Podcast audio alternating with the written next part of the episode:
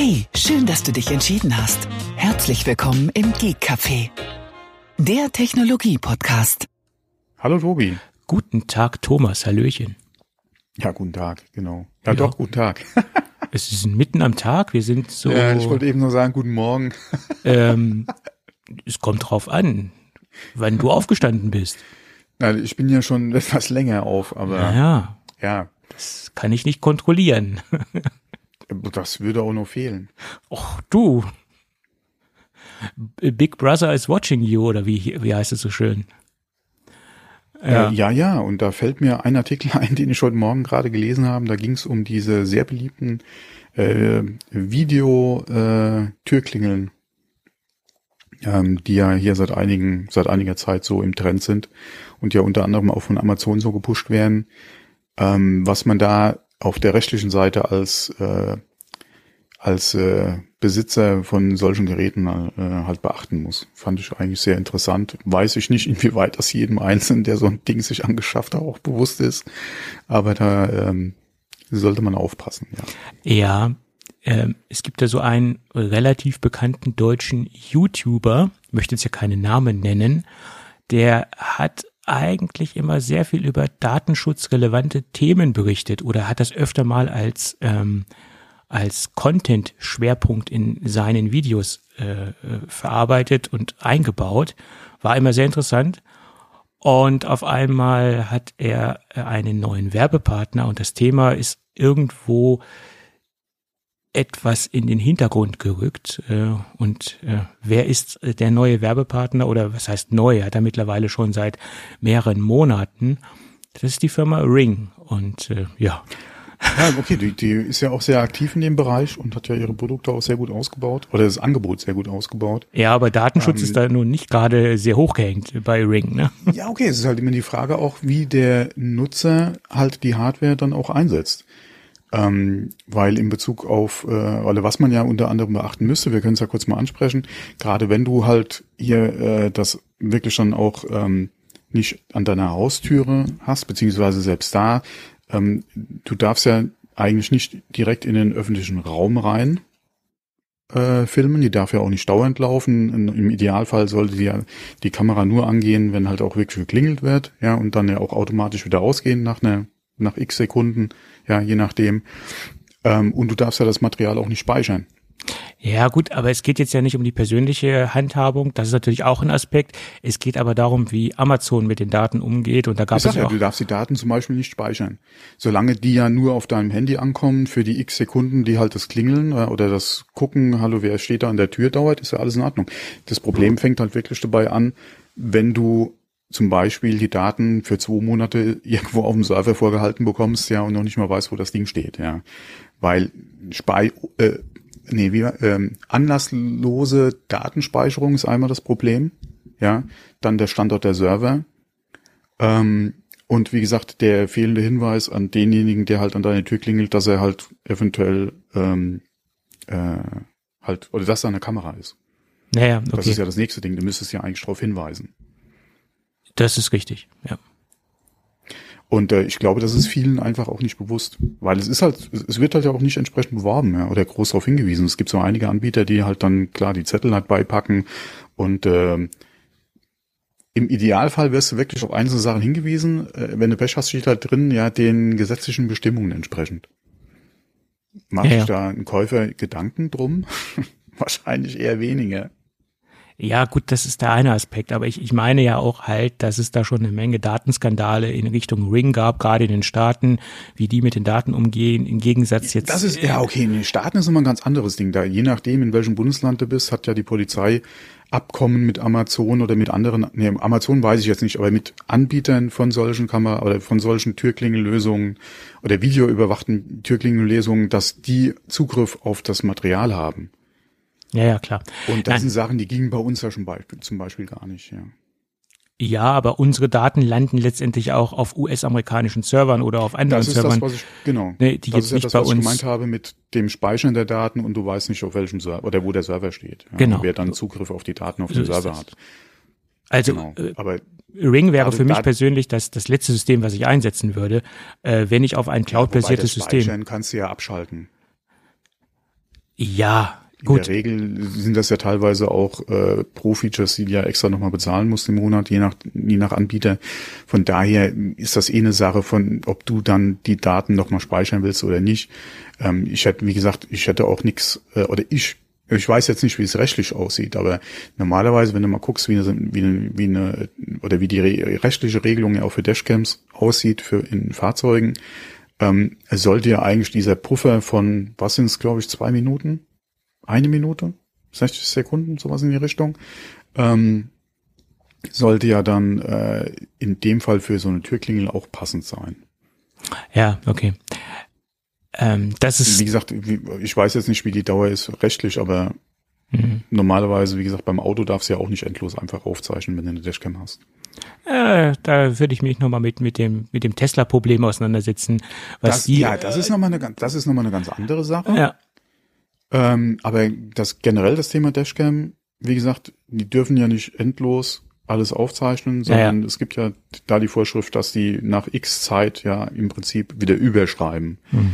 Ähm, das kannst du auch wieder ein- und ausstellen. Das, das, das ist dir alles überlassen, aber wie gesagt, die rechtlich, das ist genauso wie mit äh, Radarwarnern beziehungsweise mit ähm, doch mit Radarwarnern bei Navigationssystemen zum Beispiel. Ist ja auch so eine Sache.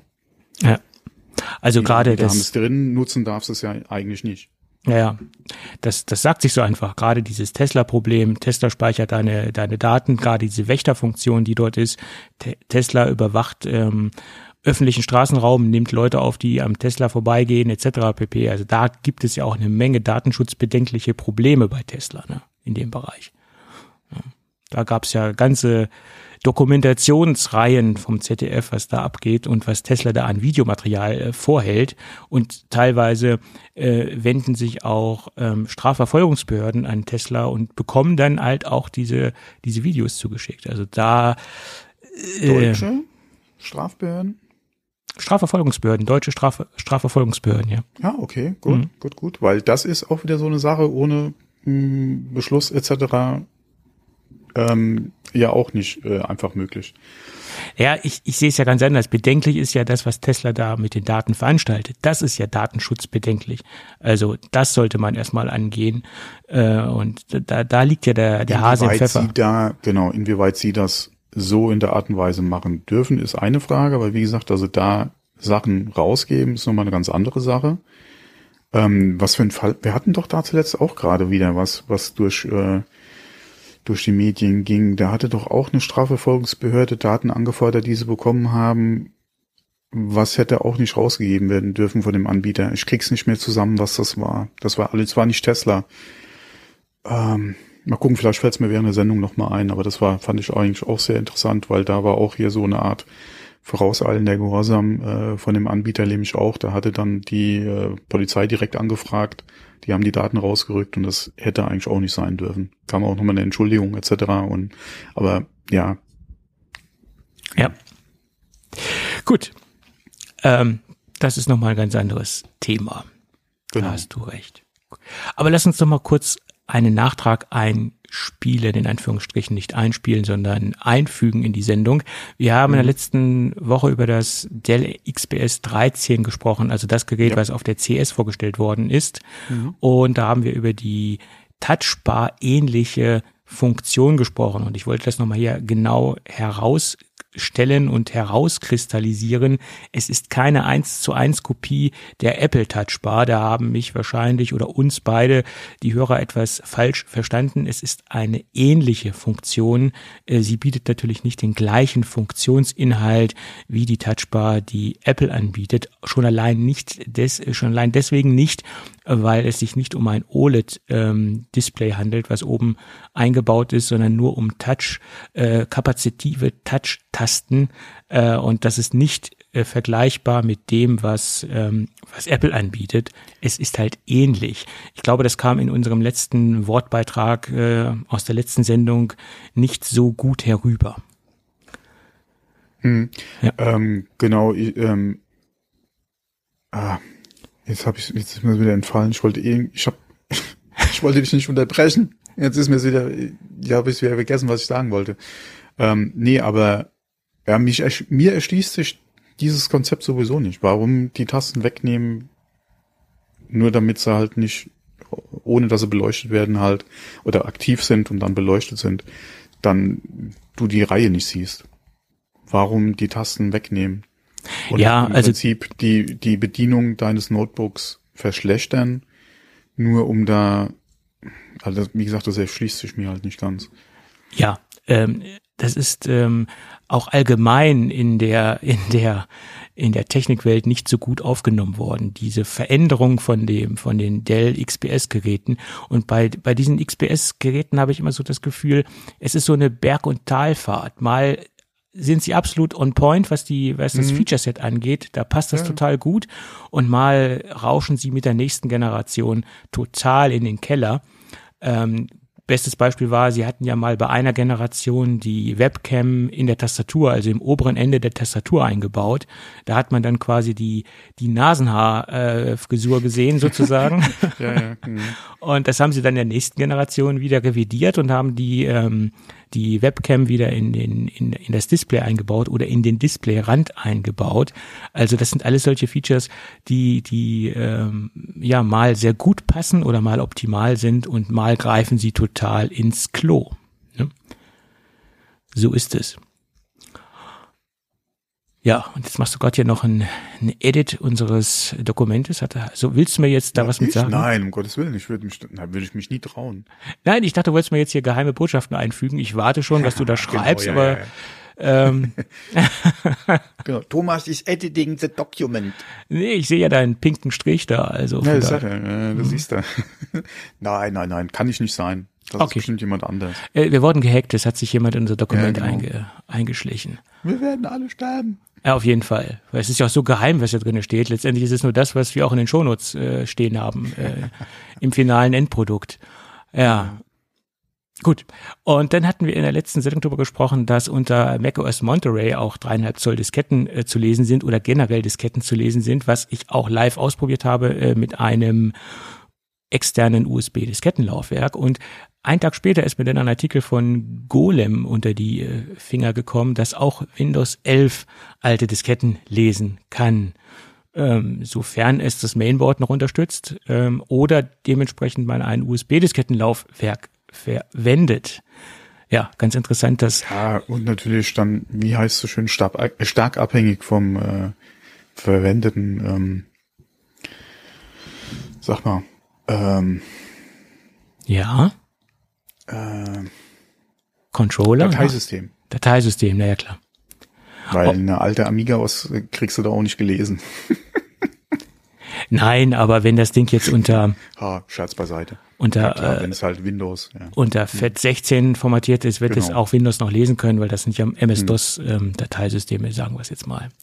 So, ähm, dann habe ich noch ein paar andere Artikel gelesen, weil ich dann irgendwie im, im Retro ähm, äh, Strudel gefangen war.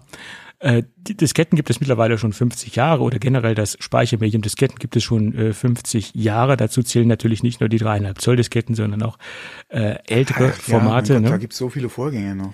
Da gibt es eine Menge Vorgänger. Ähm, ich habe zum Anfang äh, meiner IT-Karriere in Anführungsstrichen äh, noch äh, die die Ende der, der oder das Ende der Lochkarte äh, im Rechenzentrum der Universität Göttingen mitbekommen. Also das waren so die letzten zwei Monate, wo sie noch teilweise mit Lochkarte gearbeitet haben. Das war sehr interessant. Ähm, das hat sich dann aber sehr drastisch verändert. Ja, vor allem, das war ja da auch schon eigentlich lange überholt, die Technik. Ja, die war sehr lange überholt, auch schon zu dem Zeitpunkt, äh, wo ich in die IT eingestiegen bin. Also da war das auch ja- schon, Wie, wie viel jünger bist du als ich? Ich bin 77er Baujahr. Ja, du bist, genau, du bist ja noch mal äh, ein bisschen jünger als ich, also von Ja. daher. Ja. Aber Deswegen ähm, da, mit- da noch Lochkarten irgendwo, das ist ja schon Museums. ja, aber das, das war halt noch der Parallelbetrieb, ähm, Hm. bis sie dann, ja gut, ich möchte mich jetzt nicht über medizinische Datenverarbeitung äußern, das ist sowieso etwas angestaubt oder war zu dem Zeitpunkt noch sehr stark angestaubt. Naja, Ja, aber man Gott, man muss ja nur heute mal gucken, wo man sagt hier, oder wo ich eben gesagt habe, museumsreif. Es gibt noch äh, durchaus Anwender, die auf äh, OS, äh, äh, sag mal, ähm, 8. Punkt, nee, was für eine Version war das von macOS? Du meinst Snow Leopard? Zuletzt noch im Einsatz gehabt. Das war kein, ha, was war denn das? Ah, auf jeden Fall die halt noch äh, mit vor OS 10 halt äh, noch am Arbeiten sind, wenn sie halt, wie gesagt, nicht online sein müssen. Ähm, und äh, so Beispiel hast du ja auch noch äh, in anderen Bereichen. Ja, es gibt noch äh, Leute, die äh, ihre Textverarbeitung äh, auf Amiga OS machen. Ja, also Ja, gerade das Thema Textverarbeitung ist, ähm, ist ein Thema, was noch auf sehr alten Systemen läuft, ja. Ja, manch einer soll ja noch Schreibmaschinen einsetzen. Ja, klar. Da muss ich nur mal an meine, an meine Schulzeit zurückdenken, um Gottes Willen. Da gab es noch ganze, ganze Säle, ja, wo äh, komplette Klassenräume mit Schreibmaschinen ausgestattet waren, wo Ja. es um Schreibmaschine lernen ging. Mhm. Es war eine tolle Akustik.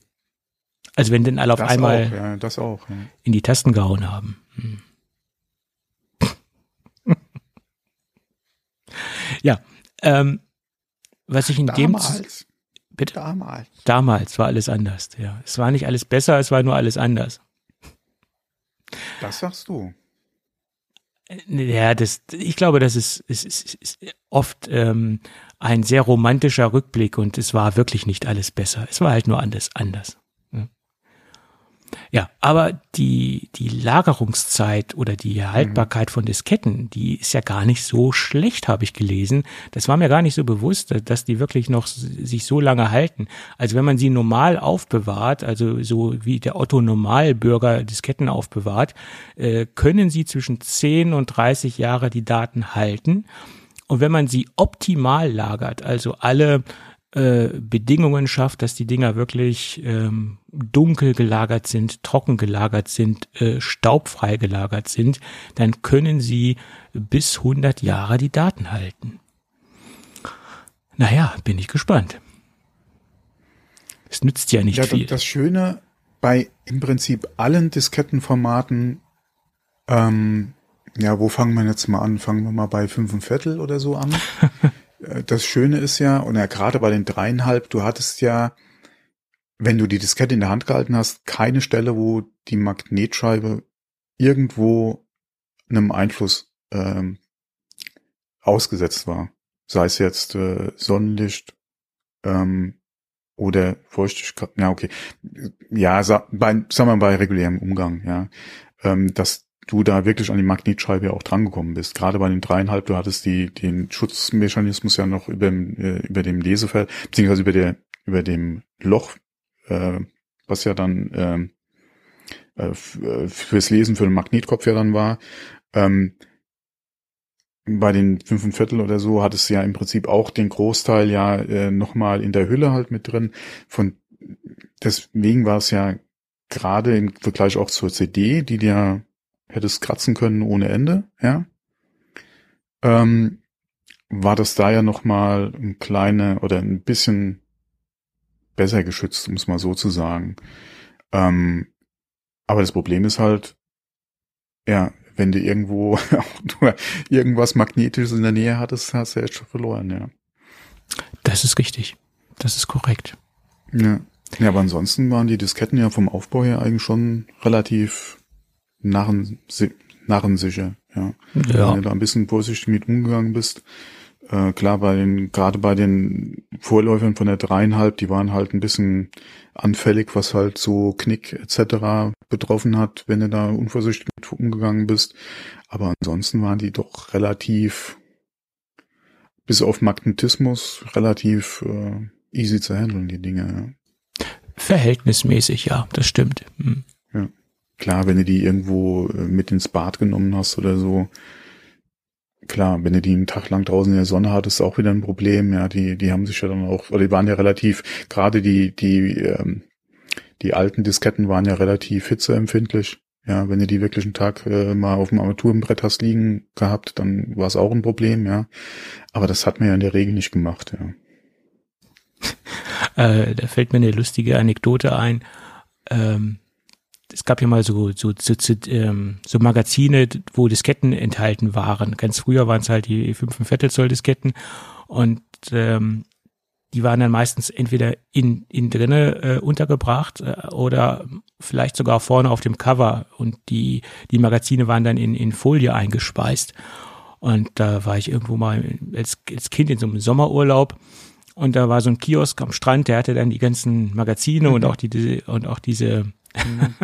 äh, diese Magazine mit Disketten und da war auf, auf dem auf dem Cover halt diese diese 5 Zoll Diskette aufgebracht und die stand mitten in der Sonne und die hatte sich schon gewellt. Die war schon leicht ange, angeformt und angeschmolzen von der Sonne. ja. Da muss man alle, da kann ich mich gar nicht dran erinnern. Magazine mit Disketten. Mit Disketten, ja. Oh, da, da gab's mich null dran erinnern. Da gab es ja auch diese diese Public Domain Bewegung hier äh, Shareware ähm, und wo man dann ja ja aber wie gesagt an Magazine am Kiosk mit wirklich Disketten kann doch, doch, ich mich null erinnern. Mhm. Da ähm, fängt's erst fängt's eigentlich erst wieder mit CDs an, aber mit Disketten habe ich null Erinnerung dran. Ne, siehst du mal. Doch gab's einiges. Gerade so. Ja, ja, das, das will ich auch gar nicht abstreiten, aber ich habe da null Erinnerung dran. Mhm. Naja, gut ich glaube, wir sollten uns mehr in die Zukunft bewegen, anstatt in der Vergangenheit zu schwelgen. Ja, ja, das wäre ja sowieso. äh, apropos, aber apropos Daten, ja, und Speichern. Ähm, mhm. Kleine Dropbox-News, das war mir jetzt gar nicht so bewusst, weil ich ja auch noch gar keinen Apple Silicon Mac habe. Ähm, deswegen ist es an mir vorbeigegangen, dass Dropbox auch da noch gar keinen nativen, äh, noch gar, keine native Version für, für den Mac hatte. Ähm, die sind jetzt anscheinend, oder die sind dran und haben da äh, jetzt auch was gerade im Test und da soll jetzt die öffentliche Beta, also für Leute, die halt an dann sich zu Hause auch gerne Beta-Versionen installieren. Äh, Dropbox und Daten wäre ich ein bisschen vorsichtig. Äh, da würde ich vielleicht nicht unbedingt jetzt auf Beta-Versionen setzen oder testen wollen. Ähm, aber Ende des Monats wird da wahrscheinlich eine öffentliche Beta oder wird es in die Beta-Branch dann rausge rausgepusht, um es mal im Neudeutschen zu sagen. Dann wäre dann auch äh, eine Apple Silicon native Version von Dropbox verfügbar. Ähm, wie gesagt, ist er mir total vorbeigegangen Einmal nutze ich Dropbox nicht mehr so exzessiv wie früher. Und wie gesagt, ich habe ja noch keinen Apple Silicon Mac, ja, deswegen äh, da jetzt auch noch nicht äh, ähm, äh, oder noch noch äh, kein Auge drauf. Ähm, ich hatte da mal ein bisschen nachgelesen. Anscheinend hatte Dropbox gar nicht vor, eine Version zu machen mhm. für Apple Silicon nativ, sondern die haben gesagt, die äh, funktioniert ja auch so. da gab es anscheinend ein bisschen äh, Aufruhr ja von Dropbox-Nutzern dass sie sich dann doch genötigt gefühlt haben, jetzt äh, an einer zu arbeiten. Also schon ziemlich, äh, gerade für Dropbox finde ich das schon ein bisschen daneben, dass sie da nicht äh, oder ursprünglich nicht vorhatten, an einer nativen Apple Silicon Version zu arbeiten, sondern da wirklich auf Rosetta gesetzt haben. Finde ich eigentlich ein bisschen traurig, ja, gerade für Dropbox. Ja, ja, absolut. Aber du hast mir gerade eine goldene Brücke gebaut, weil du sagtest, du hast noch keinen Silicon Mac. Ich habe mittlerweile meinen äh, ersten Yay meinen ersten Silicon Mac äh, und das MacBook Pro 16 Zoll in der fast Baseline-Ausstattung ist angekommen. Ich habe mich ja für die Grundausstattung entschieden und habe als einzige Option die 32 Gigabyte RAM ausgewählt. Ähm, das Ding kam am Dienstag an und ähm, ja, ich habe mich dann sofort draufgestürzt, soweit es meine Zeit zugelassen hat. Ja, ich konnte jetzt noch nicht so extrem viel testen. Natürlich hat man in der Zeit versucht, jede freie Minute sich mit dem äh, neuen Spielzeug zu beschäftigen. Ich musste auch relativ zügig ähm, meine Daten umziehen oder die Daten, die ich von meinem aktuellen äh, oder damaligen aktuellen Gerät äh, hatte, umziehen auf das neue Gerät, weil mein Käufer ja darauf wartet, der das alte Gerät gekauft hat. Äh, aber was ich halt feststellen konnte, ich habe schon sehr viel gemacht und auch sehr viel äh, Performance-Tests gemacht. Also das hat mich am, am meisten interessiert und ich habe ihn bis jetzt noch nicht zum Lüften gebracht. Und dabei waren schon Anwendungen. zum Lüften gebracht. Ja. Na, komm hier. Dabei waren schon. An die frische Luft. Ja, dabei waren schon Anwendungen, wo das alte Gerät also extrem schnell in, ins, ins Ventilieren gekommen, gekommen ist. Also ich brauchte ja nur beim alten Gerät mal Handbrake zu starten, da hat das Ding schon angefangen zu lüften. Und ich habe ja, also wie gesagt, Handbrake laufen lassen. Ich habe im Hintergrund Daten kopiert aufs NES. Ich habe ähm, äh, eine Menge Hintergrundprozesse laufen lassen oder parallel laufen lassen. Das Ding hat bis jetzt noch nicht einmal gelüftet und auch die Performance ist extrem äh, ja, at, atemberaubend. Also als, als Beispiel, äh, ich habe, ähm, ich muss öfter mal eine gewisse Anzahl an, an Bilder äh, äh, im Stapel verarbeiten sozusagen. Das heißt, die müssen zugeschnitten werden, die müssen umbenannt werden und die müssen in ein anderes Verzeichnis reinkopiert werden. Ähm, und da habe ich beim anderen Rechner mit der gleichen Anzahl der Bilder, also ich habe da immer so ein, so ein Testszenario, was ich, was ich durchlaufen lasse, weil es für mich relevante Prozesse sind und dadurch äh, versuche ich die auch dann immer auf den Testrechnern äh, gleich laufen zu lassen, also mit gleichen Daten und mit gleichen Inhalten laufen zu lassen. Beim anderen Rechner habe ich 30 Sekunden gebraucht und hier brauche ich fünf Sekunden. Also das mal so als, als ähm, Vergleich und der andere Rechner, äh, das ist ja auch kein schlechtes Gerät gewesen. Das war die, die Generation davor, halt Intel-basierend, äh, hatte auch 32 Gigabyte RAM und hatte einen i7-Prozessor drin, also einigermaßen potent, sage ich jetzt mal. Aber da sieht man mal so auch die Verhältnisse im, im Standard. Ähm, Bereich oder bei Standardprozessen, dass da auch nochmal eine Menge herauszuholen ist. Ähm, das hat mich also extrem äh, begeistert.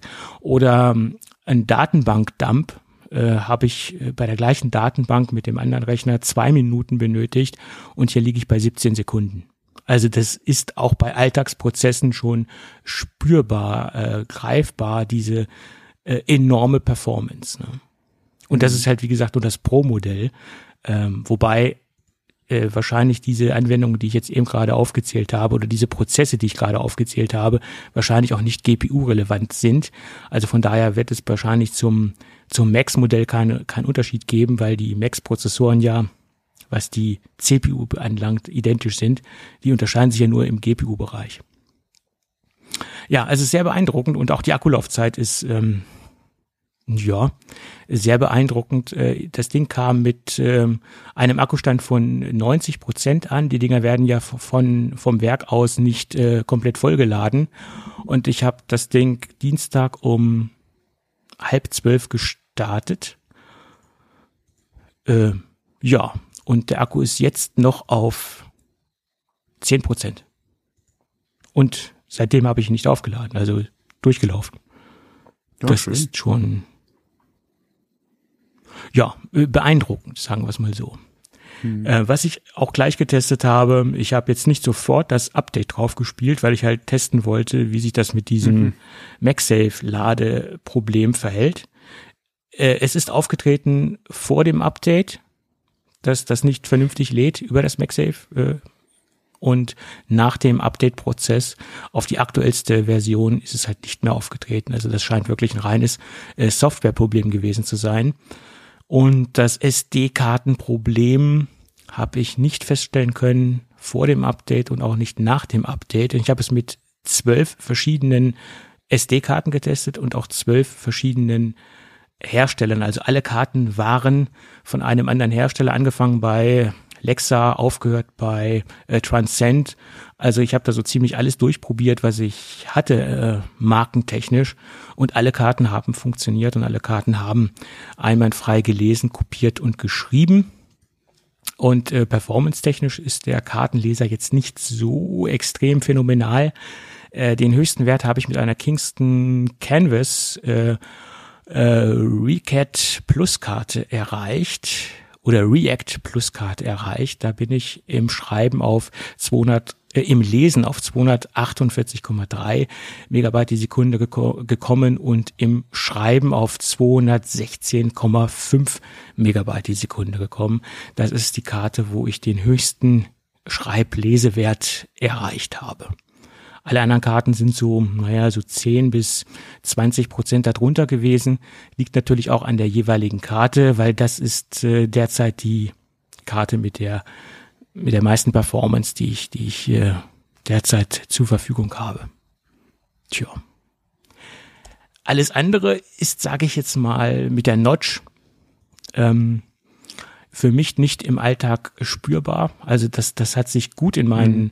in meinen Workflow eingebaut oder einge, eingeschmiegt, sage ich jetzt mal. Die Notch ist für mich nicht äh, äh, negativ relevant. Ähm, das Display ist über jeden Zweifel erhaben. Da ist genau das eingetreten, was ich befürchtet habe. Ich arbeite jetzt mehr auf dem kleinen 16 Zoll Display als an meinem großen 27 Zoll Display. Ähm, das ist wirklich eine, eine Offenbarung, das Display. Die Tastatur ist, da spüre ich jetzt keinen Unterschied zum Vorgänger, weil die, das Vorgängermodell hatte ja auch schon nicht, nicht mehr die Butterfly-Tastatur. Also die Tastatur ist für mich jetzt nicht unbedingt nochmal einen Schritt nach vorne. Äh, da fühle ich jetzt kein Qualität, keine Qualitätsverbesserung. Die ist gleichbleibend gut. Die hatten etwas kleinen, tick härteren Anschlag. Das, das konnte ich halt feststellen. Ähm, das, das Touchpad ist, denke ich, auch identisch geblieben.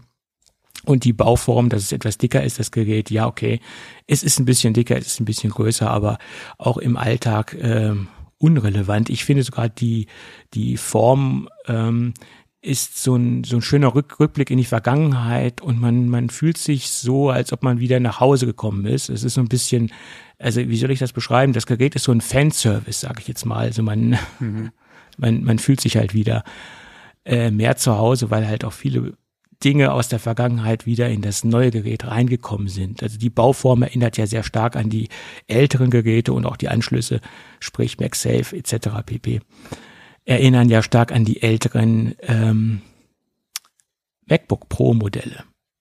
Ja, das denke ich ist so das große, äh, das große und ganze, was ich persönlich zu dem Gerät sagen kann. Ähm, ist ja auch noch, noch nicht lange bei mir im Einsatz äh, und die ganzen anderen Dinge, Benchmarks, das kann man alles im Netz nachlesen und dafür ist das Gerät ja auch schon zu lange am Markt, dass ich jetzt hier noch über äh, meine persönlichen tieferen Benchmark-Ergebnisse sprechen sollte, müsste. Das denke ich, das haben schon die meisten Leute getan. Hm. Ja. Ein beeindruckendes Gerät, ja. Das ist ja. Äh, wohl wahr. Für das, äh, für den Preis äh, auch zu hoffen, ne? Naja, und das ist, ich meine, das ist jetzt die Baseline-Ausstattung und das ist schon nicht gerade günstig gewesen. Ne? Das muss man dazu sagen. Aber ich sag mal, performance-technisch hätte mir, mir wahrscheinlich auch ein normaler M1 gereicht für meine persönlichen Anwendungsfälle. Aber das gibt's halt nicht mit 16 Zoll. Ne? Und das gibt's halt auch nicht mit, ähm, mit 32 Gigabyte RAM. Das ist das äh, Problem. Nee, nee, nee, aber dafür mit Touchbar. Äh, das möchte man doch. Also ich möchte es nicht. Ne? Ja, ich muss ehrlich sagen, also im, im Zuge äh, der, der Erfindung meines nächsten Macs hatte ich das 13er auch noch mal im Auge. Weil, wie du es eben schon gesagt hast, eigentlich würde wahrscheinlich, äh, also für meinen Einsatzzweck der M1 äh, ohne Pro oder Max äh, eigentlich vollkommen ausreichen. Ähm, und hatte da halt gerade auch wegen dem Preis nochmal dann einen 13er geguckt. Ja, da kannst du ja eigentlich nicht meckern, was den Preis betrifft. Ähm, das Einzige ist halt gerade im Vergleich zu den neuen, auch zum 14er halt die Ausstattung einfach. Das Display. SD-Karte etc. Display dann betrifft. Ja. Ähm, okay, Leistung auch nochmal, wie gesagt, die ist jetzt nicht so wichtig da wäre es halt schön zu wissen, wie sieht das Update vom 13er halt aus? Was kommt da? Ja, das wird ja, denke ich mal, sich dann eher am 14er orientieren. Ähm, aber wie gesagt, von der Leistung her wäre das, äh, hätte das MacBook Air äh, bereits oder das M1 MacBook Air bereits ähm, MagSafe oder so, wäre das auf jeden Fall ein, ein Gerät für meine Frau. Ähm, und das 13er mit entsprechender Ausstattung, wie gesagt, wäre eigentlich so was für mich jetzt gewesen, für das, was ich damit mache. Ähm, ja, es ist halt jetzt äh, nicht ganz das von der Ausstattung her, wie, wie ich es gerne hätte. Ähm, aber sagen wir mal so, also mich hätte die Touchbar jetzt nicht abgeschreckt, wenn der Rest halt gepasst hätte. Ja, klar. Aber wenn du einmal vor, vor diesem Display gesessen, äh, gesessen bist. Ja, das ist nochmal eine andere ist, Sache. Wie gesagt, ich kenne es ja nicht. Also nee, von klar. daher wäre das ja. ja. für mich jetzt auch nicht unbedingt jetzt so das Problem gewesen. Ich habe ja auch kein iPad Pro oder so, ja, dass du sagst, okay, hier äh, einmal geschleckt, ja. Mhm. Äh, ähm, aber ja, wie gesagt, es passt halt von, von, von der Ausstattung vom Gerät her einfach nicht 100 Prozent. Von daher, ähm, ja, also das jetzt nicht in Frage, aber also dieses Display ist wirklich für mich ja. ein, ja. ein wahnsinniges Kaufargument. Im Nachhinein mhm. natürlich mhm. erst, weil ich es vorher auch nicht kannte. Mhm. Aber das ist der absolute Wahnsinn. Genau wie die Lautsprecher, die da verbaut sind. Das ist Wahnsinn. ja, genau wie die, die Lautsprecher.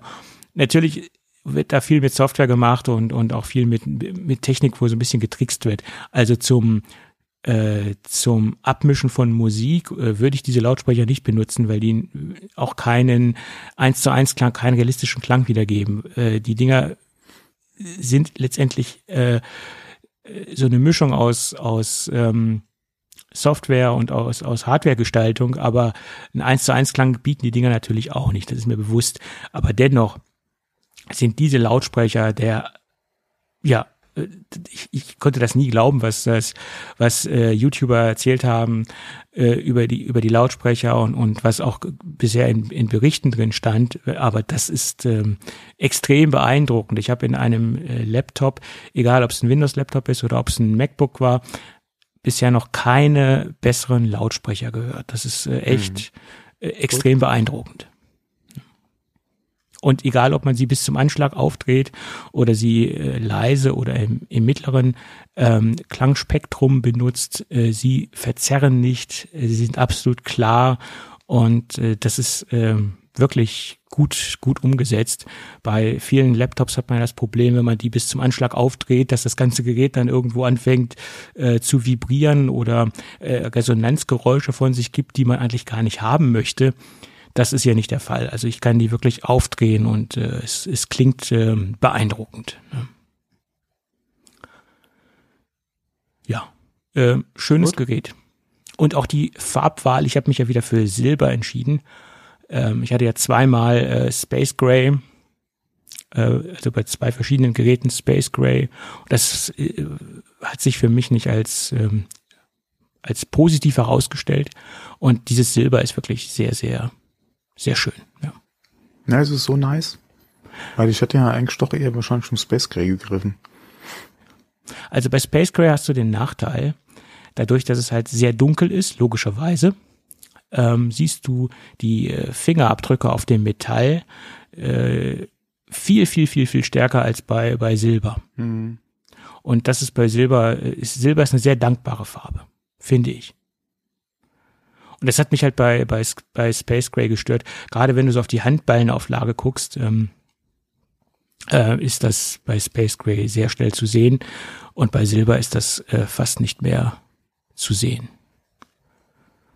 Aber das ist natürlich auch eine Geschmackssache. Und wenn du natürlich schon zweimal äh, Space Gray hattest, äh, dann guckt man sich ja irgendwann ein bisschen über. Ne? Und, und mhm. Silber ist ja letztendlich die, die Vater oder die Mutter aller Farben bei, bei Apple oder bei mhm, den, ja. bei den MacBooks. Und äh, ich glaube, das ist auch so noch dieser Retro-Gedanke, der noch dazu, dazu kommt, dass man sich so wieder äh, fühlt, als ob man nach Hause gekommen ist, äh, Laptop-technisch sozusagen. Dass das Ding jetzt auch mhm. noch bei mir äh, in, in, in Silber ist. Ja, aber gut, Farben sind natürlich immer ein persönliches Empfinden. Und wir können ja leider nicht umschalten wie bei BMW zwischen. Ja, kommen wir auf. ja, wobei an sich, äh, hast du das Making-of gesehen? Nee, habe ich nicht, nee. Alle lohnt sich anzugucken. Also der Weg von der ersten Folie, die sie auf die, äh, aufs Auto gelegt haben, bis es dann bei der Präsentation stand, war schon sehr interessant. Mhm. Ähm, aber ansonsten ist das Technik, die nur lange nicht marktreif ist. Ja. Ja, die Idee an sich ist, ist okay. Ähm, also um was geht es, was, was der Tobi gerade angesprochen hat? Es geht um die, äh, wie, wie haben sie es genannt? Äh, die, oder wie heißt die Studie? Äh, Flow? Von dem, Flow? Ja. Also der BMW. Genau. Ja. Genau. Und zwar geht es ja darum, dass sie ein Auto komplett mit äh, E-Ink-Folie beklebt haben, was dann auf Knopfdruck die Farbe in Anführungszeichen zwischen Weiß und Schwarz halt wechseln kann. Ähm, Macht natürlich eine schöne Demo, gerade so, wie sie es programmiert haben von der Software her. Ähm, sieht natürlich sehr gut aus. Aber wie gesagt, von der Marktreife her ist es noch, noch lange weg. Ähm, also würde ich jetzt mal drauf tippen. Ähm, aber wie gesagt, dieses Making-of-Video kann man gerne bei Google mal suchen. Da gibt es zwei, drei äh, Channels, die es mittlerweile äh, online haben. Ähm, sehr interessant. Der Prozess. Also, nicht, also wie gesagt, nicht nur kurze Demo, wie sie es gezeigt haben, äh, auf der C CES war es, gell? Mhm. genau, sondern wie, wie gesagt wirklich dieser Blick hinter die Kulissen, wo sie die einzelnen Entwickler äh, und Techniker da im, im Interview hatten, ist wirklich sehr interessant. Ähm, ja, mein Gott, viel, viel BMW-Marketing-Sprech halt mit drin.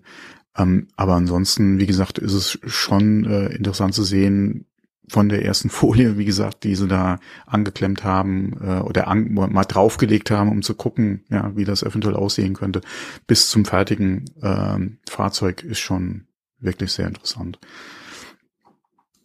Ja, ja, äh, die Idee ist, ist interessant und auch beeindruckend, das äh, ist richtig, aber ich, ich denke dann halt immer auch einen Schritt weiter, wenn ich mal einen Unfallschaden habe, wenn mal irgendwas nachgearbeitet werden muss. Das sind natürlich wesentlich höhere Kosten. Ja, okay, in der Art und Weise, wie sie das da gemacht haben. Deswegen sage ich ja, ist es ja von der Marktreife ja auch nochmal mhm. weg. Das muss später gehen, äh, wie, ähm, wie mit anderen Sachen auch. Du hast dann, wie gesagt, deine, deine Anbauteile, die dann quasi ähm, über den Kontakt dann einfach äh, in die äh, ins Auto integriert werden. Die sind dann halt entsprechend mit der Folie überzogen, aber du hast ja da keine Einzelverkabelung und, und nichts Kompliziertes mehr, sondern das, sind, das wird ganz normal äh, installiert und damit äh, ist das dann halt äh, integriert. Aber das ist noch ein bisschen hin. Ja, ja klar. Eine tolle Demo, gerade wie gesagt auch mit dem Effekt, wie sie es hatten, wie sie es programmiert haben. Das sieht natürlich schon schnieke aus. Ähm, aber das wird noch dauern, bis es kommt. Und vor allem, man weiß ja auch, ja, der Kunde will ja dann nicht nur weiß und schwarz haben, der hätte ja dann gerne am besten RGB. Mhm. äh, was er da äh, auf Knopfdruck und vielleicht noch äh, passend zur äh, Musik dann äh, automatisch wechselnd hat, ja, wobei das niemals durch die Zulassung gehen würde im Straßenverkehr. Ähm, es wurden ja auch noch Witze gemacht, ja, äh, vom, vom, vom Bondfahrzeug über, da freut sich jeder, äh, jeder Kriminelle auf der Flucht, ja, dass er die Fahrzeugfarbe auf Knopfdruck wechseln kann. Ähm, aber Gott, ja, aber kann man ja machen. Das äh, öffnet natürlich viele positive Möglichkeiten in Anführungsstrichen. Du kannst natürlich deine Farbe erstmal, äh, wenn, es soll ja auch später noch ähm, ein größeres äh, Farbspektrum möglich genau, sein. Ja, ja. Ne?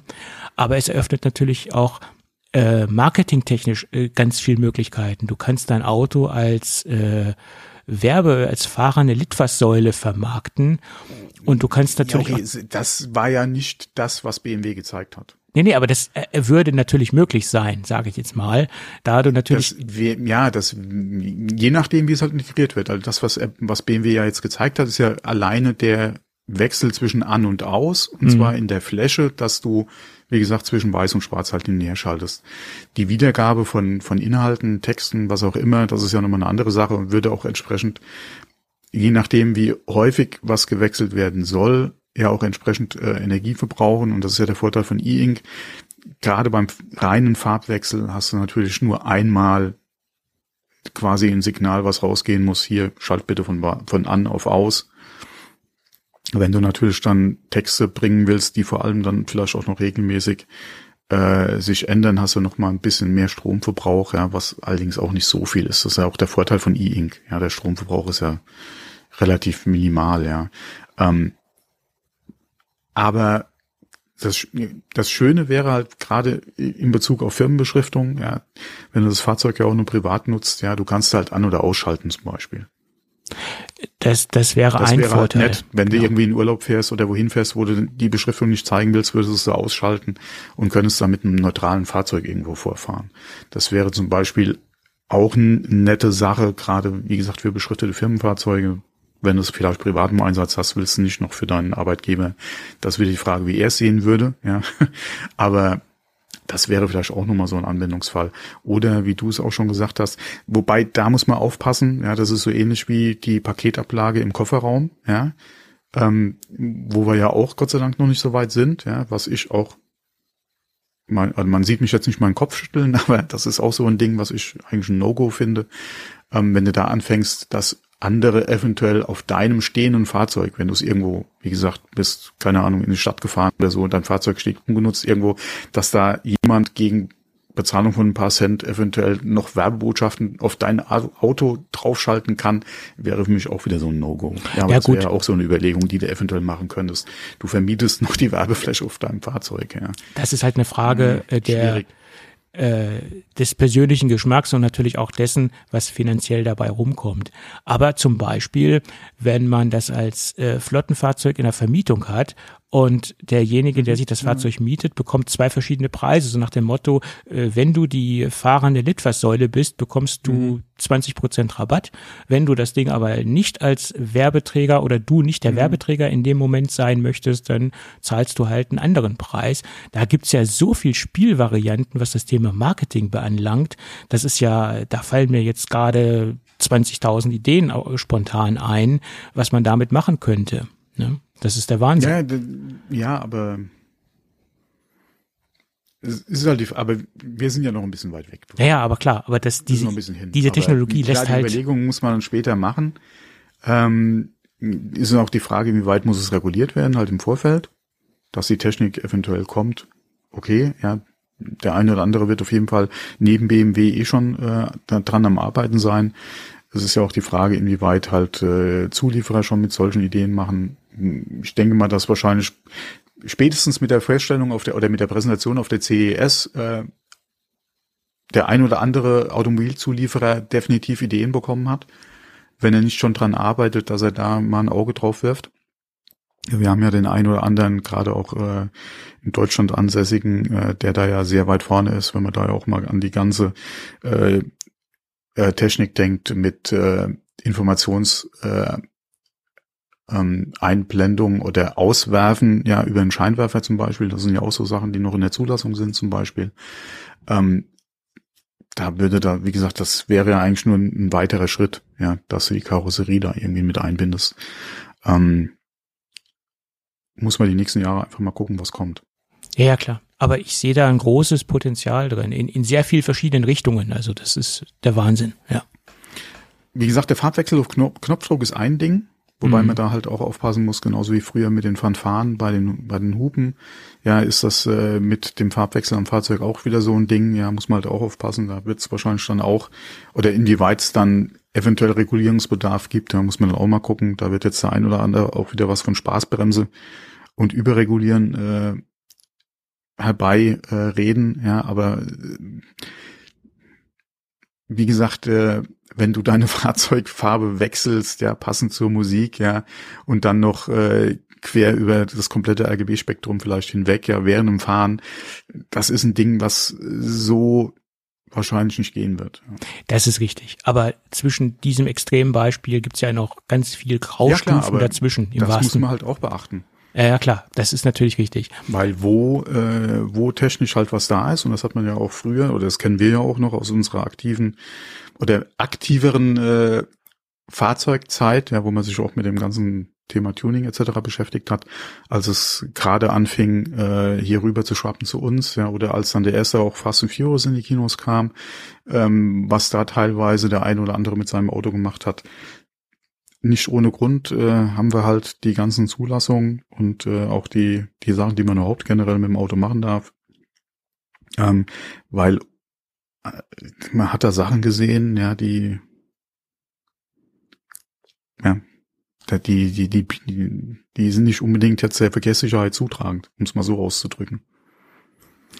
Ja, und das ist teilweise auch äh, berechtigt und teilweise auch ein bisschen übertrieben. Ja, ja? ja klar, man, man schießt auch irgendwo vielleicht über das Ziel hinaus, aber das hm. Problem ist halt, dass der ein oder andere äh, sich das so auslegt, wie er es gerne hätte.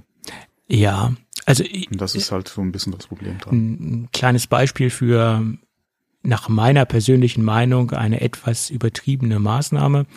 Bei der Nummernschildbeleuchtung war kaputt.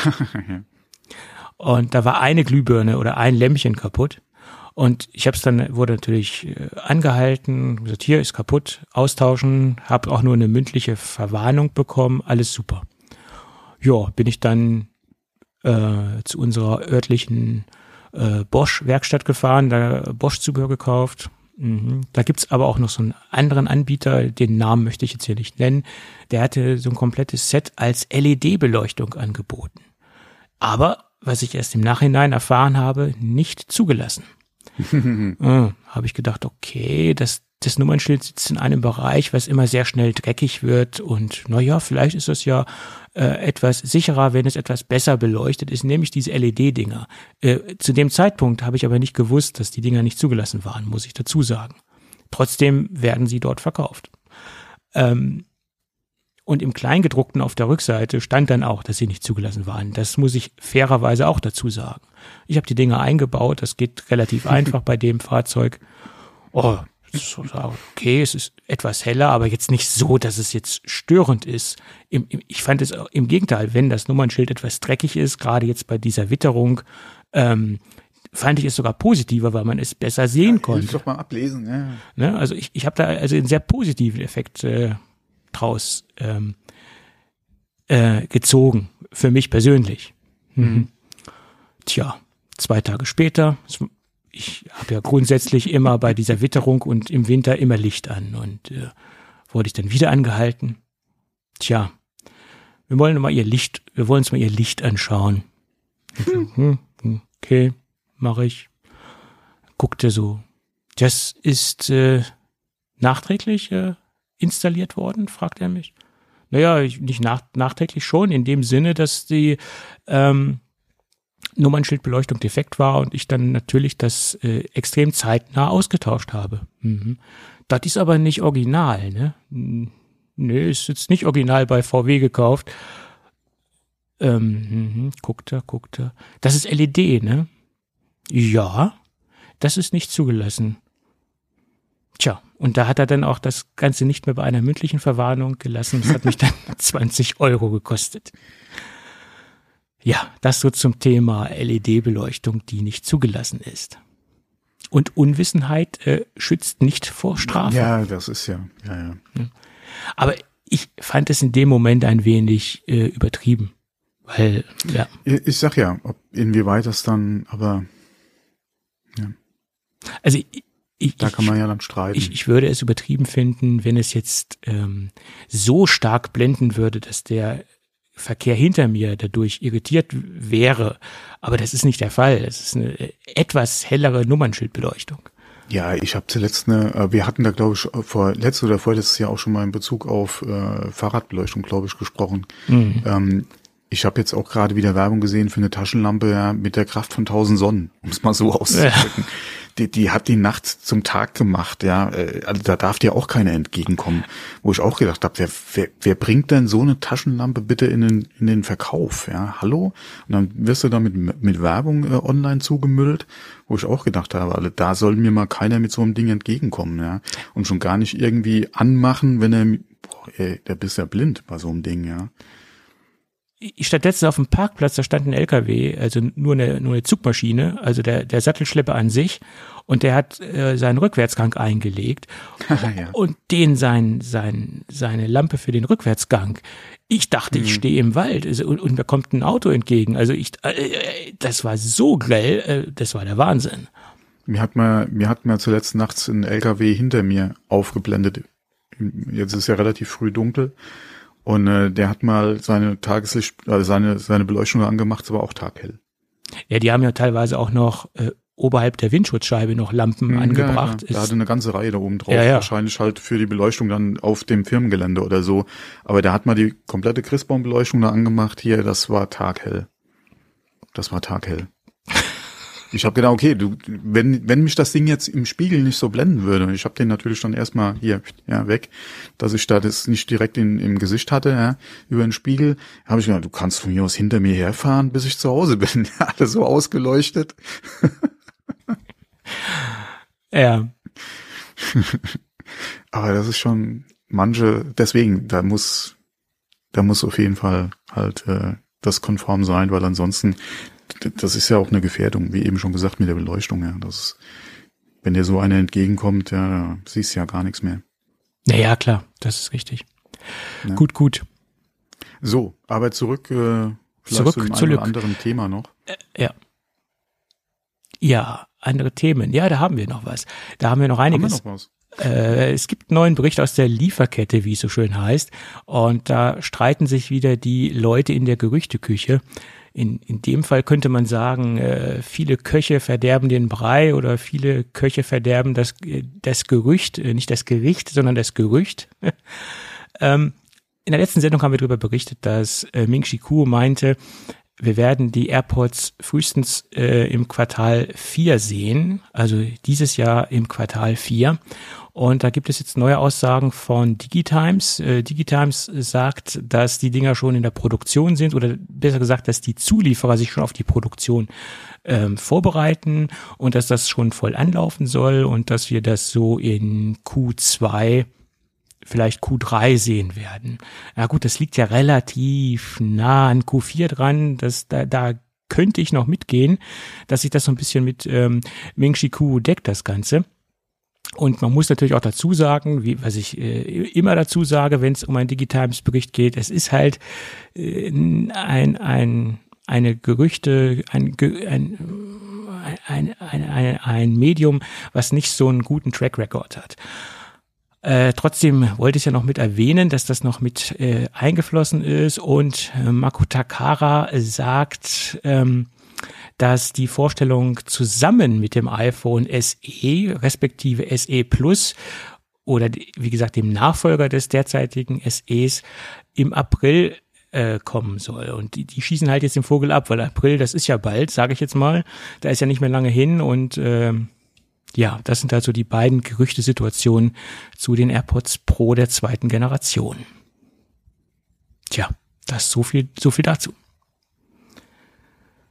Jetzt ist er stumm, der Thomas. Ja, ich bin gerade überlegen, ob äh, zum iPhone SE noch was sagen soll, aber ich vergleiche es mir, glaube ich, besser. Weil da kam ja, oder das gibt's ja momentan auch Gerüchte wieder, ja. Äh, naja, es, es wäre jetzt vom, tue ich mir immer schwer, ja, vom da, Zyklus das wäre das ja jetzt dran, das Gerät. Ne? Und ja, aber je nachdem, was du liest, äh, wir können es ja doch mal kurz ansprechen, angeblich soll sich beim SE ja nicht viel tun. Außer dass halt äh, die, die 5G. Sachen, dass 5G reinkommt und das war's. Ja, und halt ein aktualisierter SoC natürlich, klar, und, und das ja, war's. Aber ansonsten, weil wir ja auch schon über das Gerätedesign gesprochen hatten, was eventuell ähm, äh, nochmal, äh, oder wenn es jetzt endlich Zeit wird, oder es wird langsam Zeit, dass halt auch vom Homebutton beim SE weggehen, etc. Aber da soll sich ja nichts tun. Ja. ja. Angeblich. Angeblich. Ja, deswegen. Und, und gerade beim SE, dadurch, dass wir ja da einen etwas anderen Zyklus haben, was jetzt äh, neue Geräte betrifft, beziehungsweise Updates betrifft und auch Designwechsel etc. betrifft, tue ich mir da sowieso schwer beim SE. Ja. Das kommt ja noch mal dazu, ja. Ähm, von daher, aber wenn man den Gerüchten, die jetzt äh, die letzten Wochen halt kamen, ähm, ja, äh, quasi etwas Glauben schenken kann, wird sich halt bis aufs Innenleben am Design ja groß nichts tun. Und äh, es ja, soll jetzt äh, im, im Frühjahr soweit sein. Das ja. sind eigentlich so die zwei Sachen. Mhm. Ja gut, den Käuferkreis, den Sie damit adressieren, den ist das Design, würde ich sagen, auch jetzt nicht egal, aber das spielt wahrscheinlich bei dem Käuferkreis eine äh, sekundäre Rolle, das Ganze. Ähm, weil es ein Gerät ist, was ganz stark im Businessbereich unterwegs ist. Ähm, in dem Bereich im Volumengeschäft unterwegs ist, wo jetzt wirklich eine Firma gleich mal richtig viele Geräte kauft und wo es dann auch wirklich auf den auf den Einheitspreis oder auf die, den Preis für die jeweilige Unit oder auf das jeweilige Device ankommt. Ähm, und das sind Business-Geräte äh, oder auch für Kunden, die wirklich in das ähm, iPhone-Business einsteigen wollen. Äh, also das denke ich, da ist der, die Design oder die, das Design sekundär. Das ist meine persönliche Meinung dazu. Ja. Hm.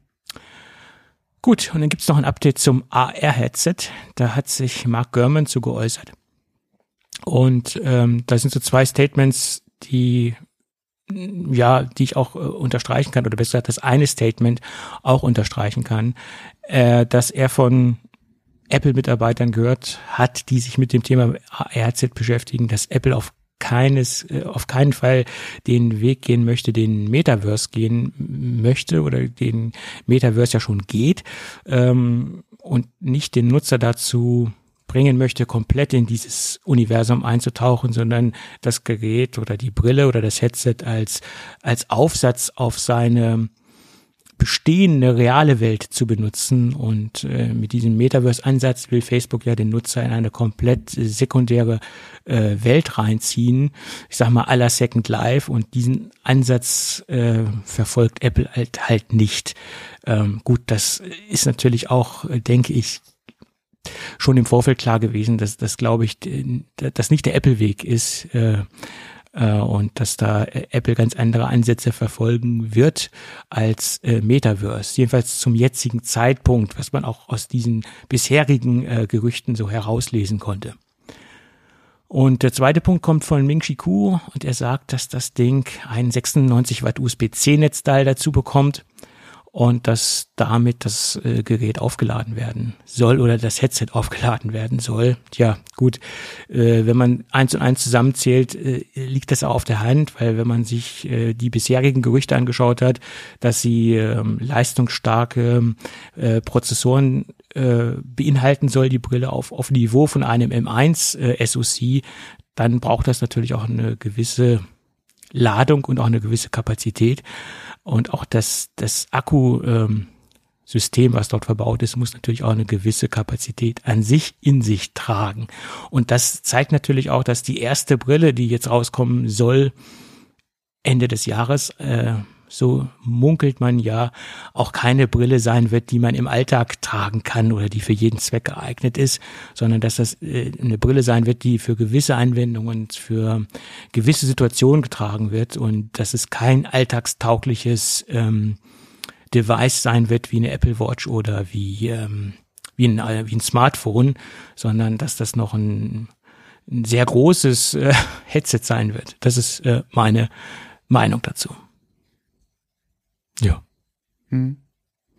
Und Ming Chi Kuo hat es noch ergänzt, dass die Rechenleistung äh, der Konkurrenz äh, um zwei bis drei Jahre vor, voraus sein wird. Naja, gut, das, äh, das wird sich dann wirklich final zeigen, aber schon denkbar. Ja. Äh, denkbar ist gut, dass es, äh, wenn es wirklich auf den aktuellen Prozessoren, beziehungsweise man weiß ja auch nicht, auf welcher Prozessorgeneration das dann tatsächlich sein wird, wenn es dann mal erscheint.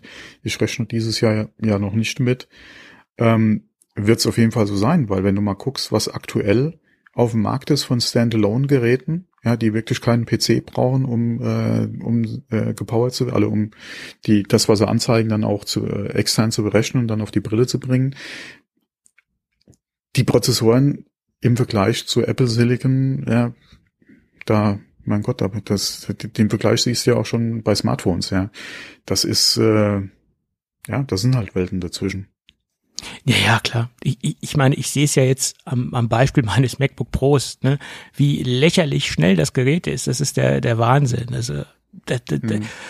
ja, das kann man so in Worte nicht ausdrücken, was man mit dem Rechner oder mit der, mit dem M1-Chip äh, derzeit äh, auf die Straße bringt. Ne?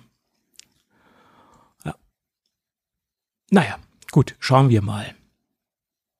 Tja, und der nächste Punkt, der stimmt mich ein wenig nachdenklich.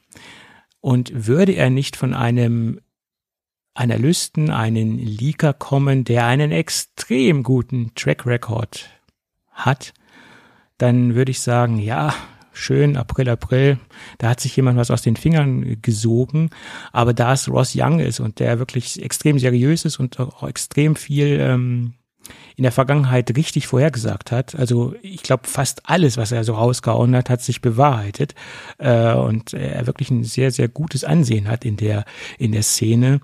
Äh, von daher würde ich sagen, man sollte dieses doch etwas ernster nehmen. Und er sagt, dass sich die Notch äh, in Zukunft etwas anders gestalten wird. Also sie wird zweigeteilt. Das heißt, wir bekommen einmal eine Pille und einmal einen Kreis. Ja, okay. Äh, ja, erstens mal, es wird ja keine Notch sein. Ähm, nee, keine Notch in dem Sinne. Also ich wollte es halt nur, jetzt haben, genau. Ähm, es, es wird halt auf der Vorderseite zwei markante Punkte geben. Das eine ist eine langgezogene Pille und das eine ist ein Kreis. Und das Ganze sieht so aus, dass ähm, ähm, der Kreis dafür da ist, dass, die, dass das Kamerasystem in, im Kreis untergebracht werden soll und dass in der Pille alle Sensoren untergebracht werden sollen. Und ähm, das ist, soll wohl die neue Darreichungsform der Sensoren und der Kameratechnik sein. Äh, so ist seine Prognose. Und das soll wohl ausschließlich in den Pro-Modellen erfolgen und in den Nicht-Pro-Modellen soll wohl weiterhin die klassische Notch äh, Platz finden. Ähm, und was man da sich für Vorteile erhofft, das ist jetzt fraglich, ob man da jetzt ähm, mehr Platz hat oder ob diese Pille und ob dieser Kreis jetzt ähm, wesentlich kleiner sein wird als eine klassische Notch. Das äh, sei mal dahingestellt. Ne? Du hast den Vorteil, dass es optisch nicht so aufträgt wie die Notch, wie wir sie aktuell haben. Mhm. Gerade wenn du halt dunkle Inhalte hast, beziehungsweise ähm, äh, ähm, das Gerät aus ist, wie gesagt, äh, oder halt, wie gesagt, viel schwarz darstellt, fällt es halt weniger auf als die Notch. Auch bei Videoinhalten, die du großflächig darstellst, ist das Punch, äh, Punch-Hole-Design, wie wir es ja von anderen Geräten und Anbietern kennen, ähm, nicht ganz so auffällig, je nach Größe halt. Und das gibt mir ein bisschen zu denken, dass sie mit zwei, also mit den Löchern arbeiten wollen. Das ist so das große Fragezeichen, ob das Apple wirklich machen würde, ja, was halt mir sich darstellt, ja. Ähm, deswegen bin ich da noch nicht ganz so überzeugt von dem Gerücht. Punch-Hole an sich, ja, die Gerüchte hatten wir schon öfters, auch gerade fürs iPhone. Und ob das ins 14 oder ob das beim 14 oder 15 dann soweit sein wird, die Gerüchte hatten wir ja schon. Bei zweien hm, tue ich mir ein bisschen schwer. Äh, ich denke mal, Apple ist da nicht unbedingt so der Freund von, dass man da vielleicht mit zweien arbeitet. Mit einer Pille, wie sie es genannt haben oder so, könnte ich mich vielleicht noch anfreunden.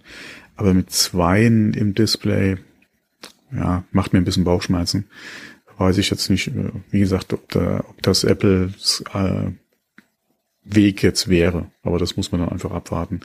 Ähm, und äh, ja, alle, wie gesagt, Punch-Hole, okay, ja, Gerüchte hatten wir schon, Studien haben wir gesehen, ja, okay, nichts von Apple jetzt, aber das könnte ein Weg sein. Ähm, ja, wie gesagt, mit Zweien ja. tue ich mir ein bisschen schwierig. Ja. Mhm. Ja, das Problem ist halt, was ich sehe an, an dem Gerücht, es kommt halt von Ross Young und deswegen ja, könnte man sich schon. Ja, okay. Hm? Ich meine, er könnte. Die Frage, aus, wel, aus welcher Schublade ist dann welche Studie irgendwo halt? Ja, angeblich äh, gelegt, ja. wurden ihnen ähm. Bilder zugespielt, was das Design zeigt genau. oder was Bauteile zeigt, ähm, was diese Pille und diesen Kreis äh, äh darstellt. Das war, glaube ich, der, das, der Grund für, für, für dieses, für diese, für diesen Bericht von Ross Young so viel wie ich ja, weiß. Ja, das kann ja durchaus sein. Wir hatten das bei der Apple Watch ja äh, beim letzten Update ja auch, wo wir vorher die, die ganze Sache da äh, mit dem neuen Design gesehen hatten, was ja da nichts wurde. Deswegen, ja, was ich eben gesagt habe, wer weiß, welche Studie da irgendwo geleakt ist.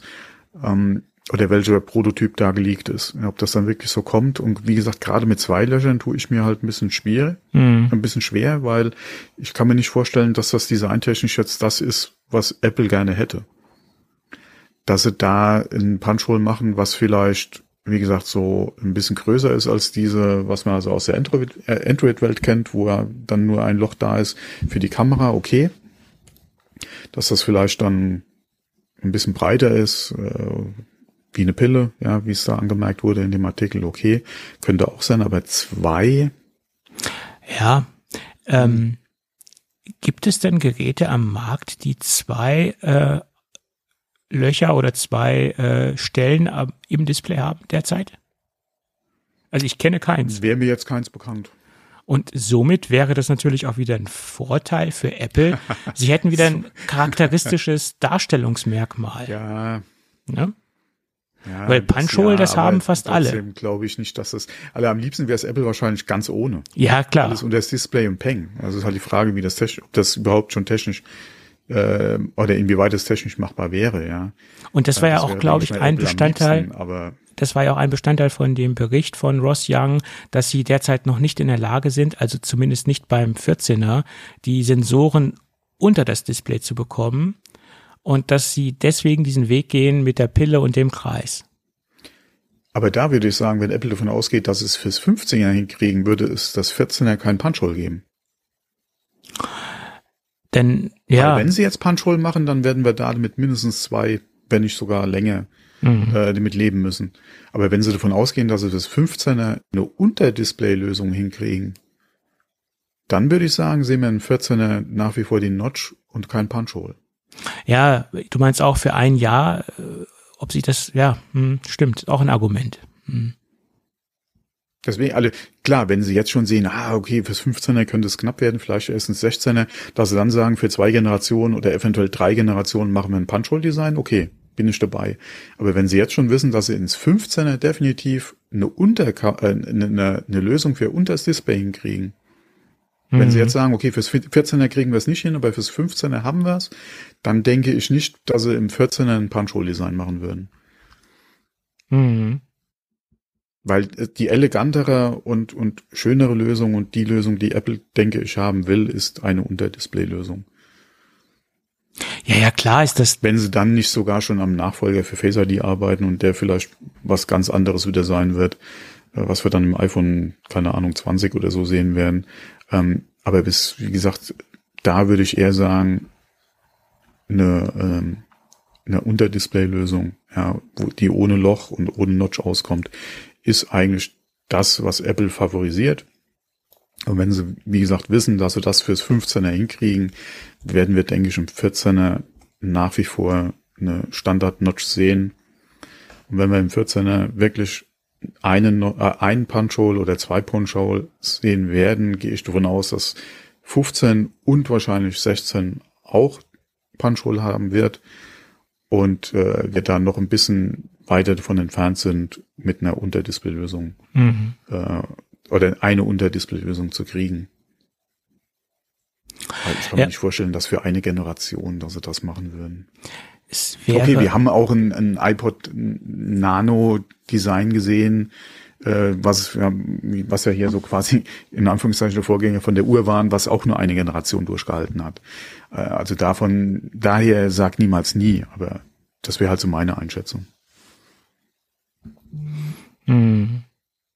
Naja, es, es gab es gab schon einige Produkte, die generell nur eine Generation durchgehalten ja, haben. Ne? Das, das vom Design her, wie gesagt, denn beim Nano hast du ja einige gehabt, ja, mhm. du dann, oh, oh, jetzt haben sie aber wirklich ein, ein komplettes, äh, äh, eine komplette Designänderung gemacht, ja, und dann die Generation drauf sah schon wieder ganz anders aus, weil es dann doch nicht funktioniert hat oder nicht das war, was Apple haben wollte.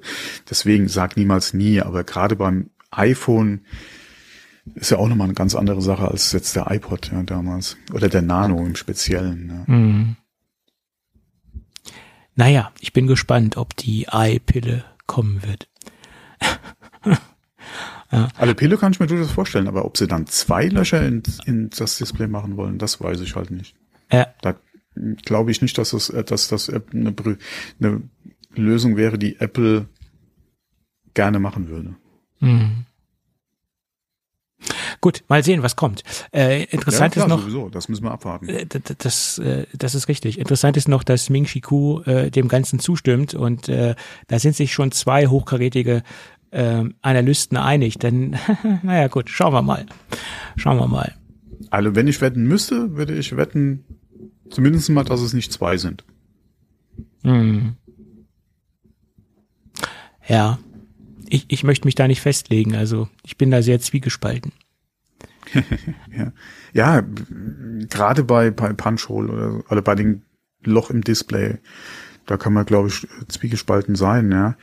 Ähm, weil wir ja auch gerade mit der Notch jetzt schon so lange äh, eine Lösung haben, ähm, mit der wir uns jetzt sehr gut angefreundet haben, ja, die akzeptiert ist im Markt, ja, die, die quasi zum iPhone dazugehört, die wir jetzt im MacBook Pro sehen. Und dann gingst du da am 14er weg davon und hättest da eventuell zwei Löcher im Display. Bei den Anführungszeichen Löcher. Ja. Hm.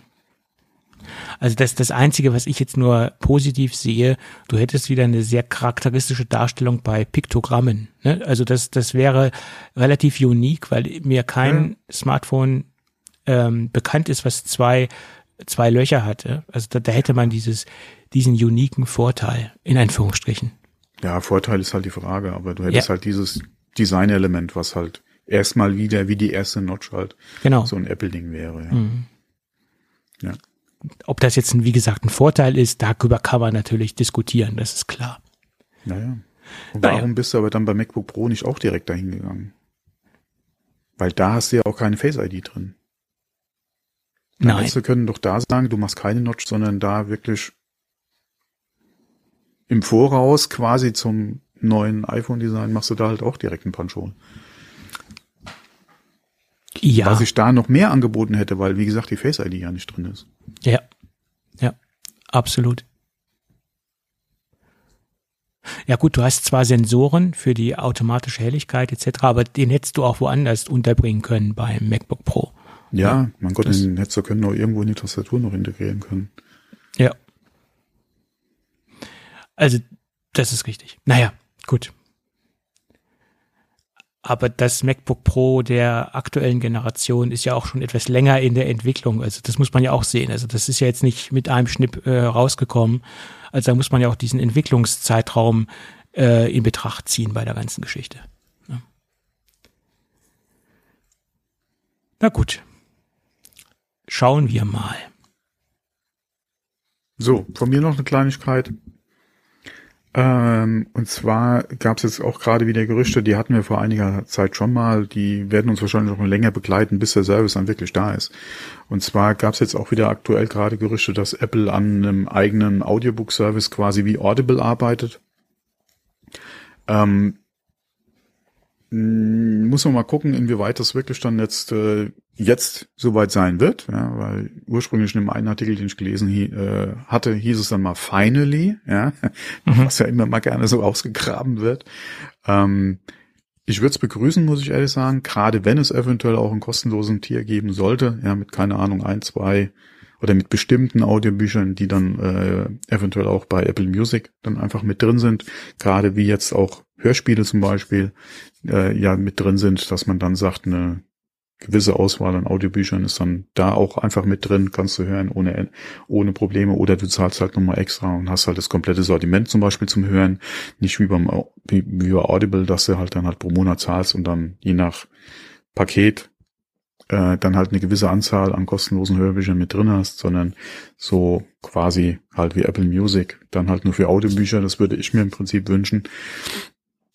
Ähm, wobei ich auch sagen muss, aus meinen alten Audible-Zeiten habe ich immer noch Bücher aus meinen Guthaben, die äh, ich noch nicht gehört habe. Mir fehlt einfach die Zeit dazu.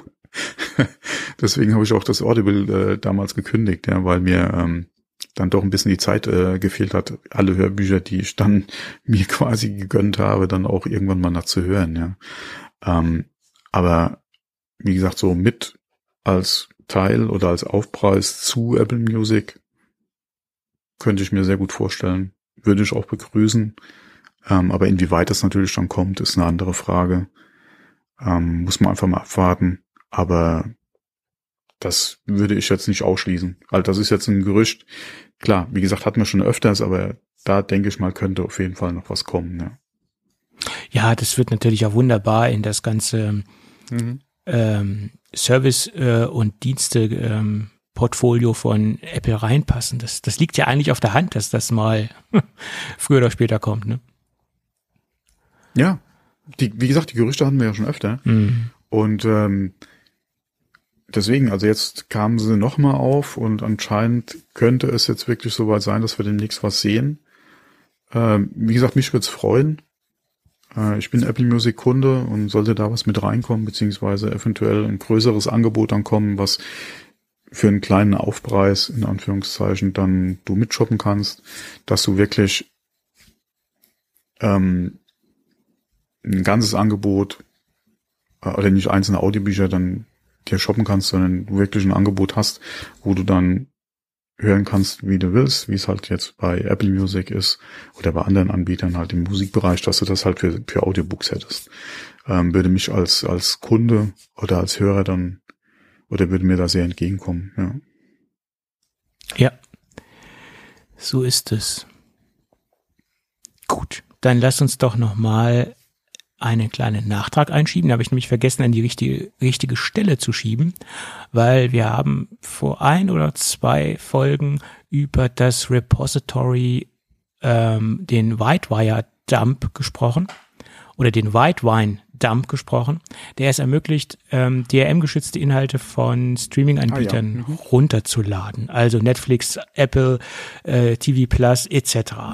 Mhm. Und da hast du ja richtig äh, schon angemerkt, naja, wer weiß, wie lange das noch auf GitHub online sein wird. Äh, zu dem zum damaligen Zeitpunkt konnte man dieses ähm, äh, GitHub Repository sich noch runterladen. Mittlerweile wurde es restlos entfernt. Auch der Account äh, wurde entfernt, nachdem sich die US-Film, äh, der US-Filmverband Motion Picture Association gemeldet hat bei GitHub und gesagt hat, nee, nee, das nehmt mal schnell wieder runter, bevor wir andere Maßnahmen einleiten. Und das haben sie dann auch getan und haben das, äh, wie gesagt, komplett entfernt. Äh, sowohl der Account als auch das komplette Repository ist nicht mehr auf GitHub verfügbar. Ja, mein Gott, welche Überraschung, ja. Ja, gut, wollte ich jetzt noch nachtragen. Äh, es hat mich persönlich ja, gewundert, das war nur eine Frage der Zeit. dass also es das, so lange äh, gedauert hat. Das war abzusehen, dass das nicht lange online sein wird. Ja. Ähm, ja, kann ich auch verstehen, weil hier werden natürlich gravierende Rechte verletzt.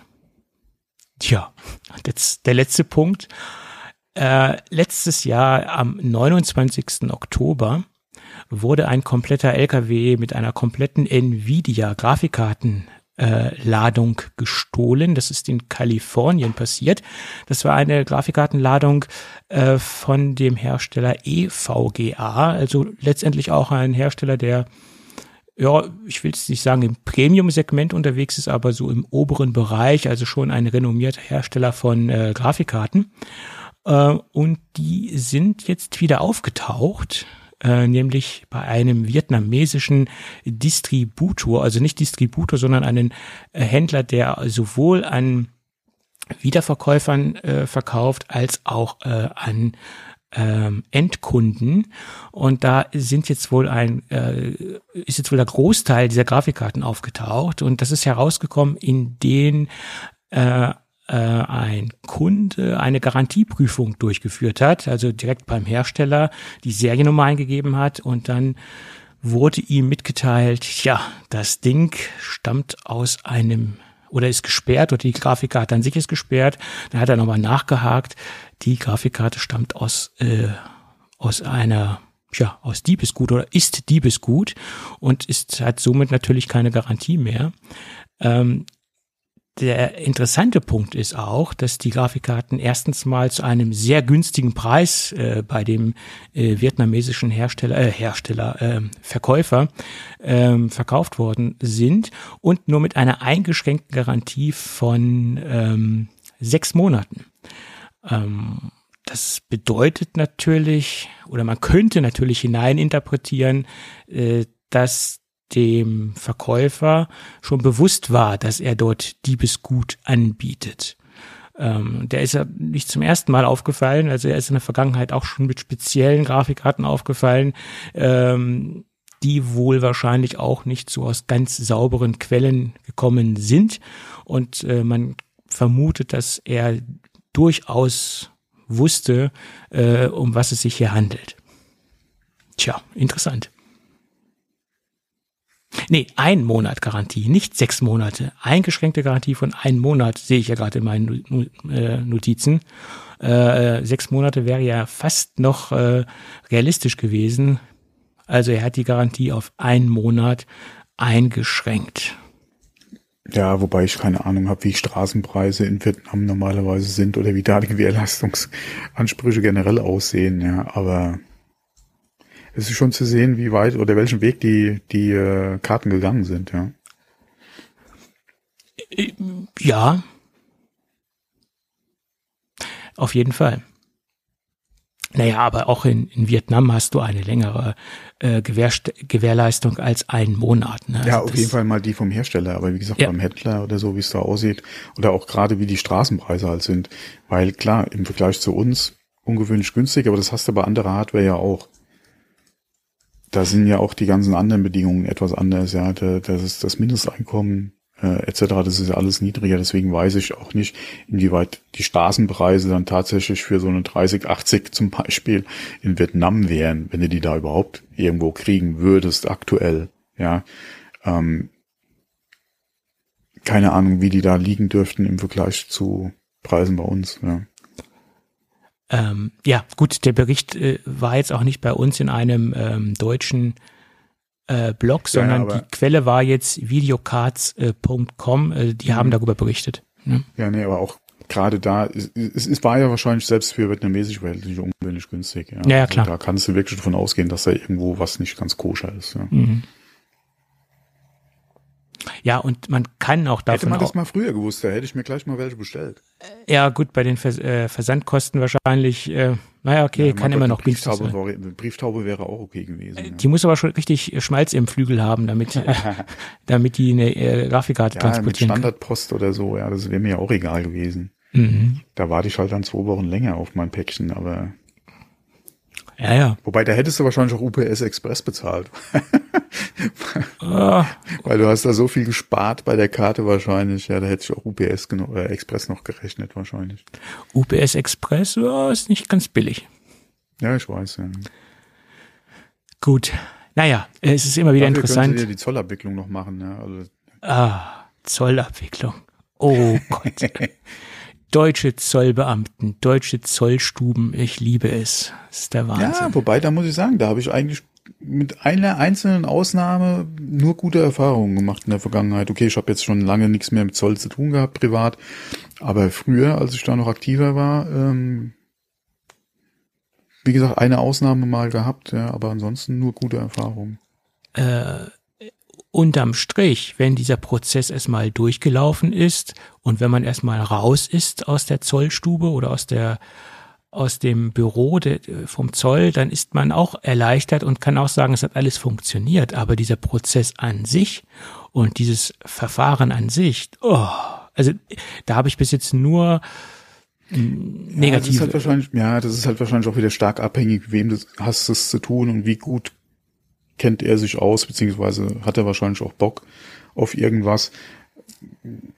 Beziehungsweise, wie gesagt, mit dem, was ich halt importiert hatte, was durch den Zoll musste, was ab, das waren alles jetzt, jetzt, oder das war jetzt alles nichts Kompliziertes oder, oder äh, irgendwelche äh, Sonderfälle äh, oder tausend Sachen, die du noch beachten musstest.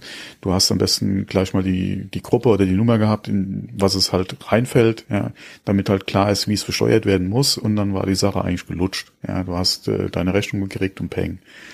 Ähm, von daher, wie gesagt, keine Ahnung, was du so hattest, was, was durch den Zoll musste, aber. Ja, Elektronikartikel, äh, äh, Samples, Muster und oh, es ist dann, du hast natürlich auch, wenn du, ein, wenn du ein Muster bekommst, auch nur einen gewissen Freibetrag, auch wenn du es kostenlos bekommen hast. Äh, ein Muster wird ja nur bis zum gewissen Freibetrag bewertet und dann musst du dann die äh, gerade ich das ich war mal da einmal drei Stunden beim Zoll bei einem Produkt aus Japan. Das war vor ein paar Jahren. Da haben wir mal im Podcast diese diese Steve Jobs Figur besprochen, die so extrem mhm. realistisch war und die so äh, mhm. handmodelliert war. Ich weiß nicht, ob du dich noch dran erinnern kannst. Mhm. Und die kam aus Japan. Und das hat drei Stunden gedauert, bis ich das Ding beim Zoll raus hatte. es war Wahnsinn. Ja. Die konnten das nicht einordnen, was das war und mhm. Äh, da war auch noch auf der Verpackung das Apple-Logo drauf und äh, also erst sagte er, das kommt von Apple. Nein, das kommt nicht von Apple, habe ich gesagt. Das ist ein Fanprodukt, das ist ein Merchandise. Oh, Mann, Mann, Mann. Ja. Das war nicht einfach.